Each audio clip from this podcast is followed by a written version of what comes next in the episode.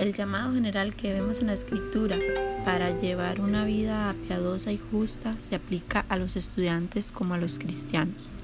Aunque Colosenses 3:23 fue escrito para los esclavos, el principio es igual para los estudiantes y cualquier persona que tiene que realizar alguna tarea.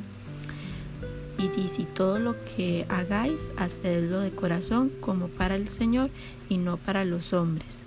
Nuestro Señor Jesús ofrece un ejemplo de cómo ser un buen estudiante.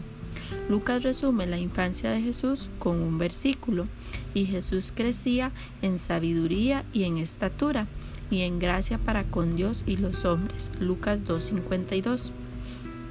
Independientemente de la educación formal que Jesús hubiera recibido, él respondió con el crecimiento, aprendió. El crecimiento y el aprendizaje deben ser el objetivo básico de cada estudiante.